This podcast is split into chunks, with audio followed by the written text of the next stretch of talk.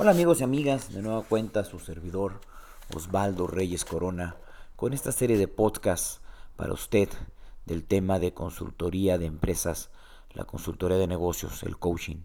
Para mí es muy importante poder platicar a través de este medio y poder llegar hasta usted en la comodidad de su celular, en la comodidad de su computadora en la oficina, en cualquier lugar donde usted nos pueda sintonizar.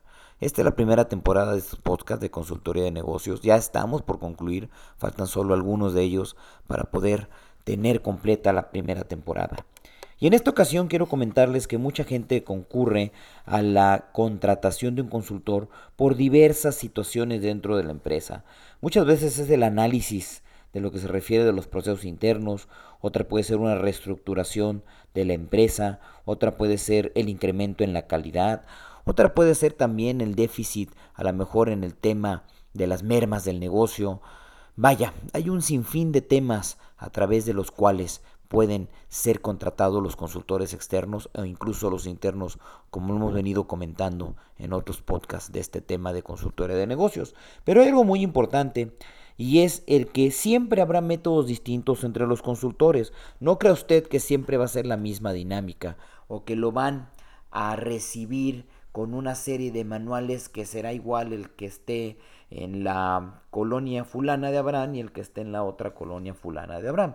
Siempre invariablemente cada consultor tendrá un estilo para medir precisamente las áreas de oportunidad, los riesgos de el poder implementar estas nuevas dinámicas dentro del negocio, pero sobre todo y que es lo, más importante en este tema, la probable resistencia al cambio que puede haber dentro de los diversos miembros integrantes de la organización.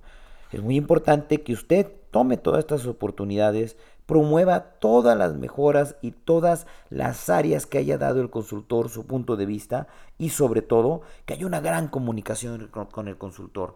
Un consultor que no sepa manejar comunicación, pues es mejor y preferible retirarlo de la empresa y buscar uno con el cual usted pueda mantener una línea de comunicación muy amplia, muy transparente en términos generales. Soy su servidor y amigo Osvaldo Reyes Corona y como siempre un gusto saludarle a través de los podcasts de consultoría de negocios. Le recuerdo nuestras redes sociales en Facebook, Osvaldo Reyes Corona, altaplaneacionfiscal.com, osvaldoreyes.com, donde con gusto estaremos para servirle. Hasta la próxima.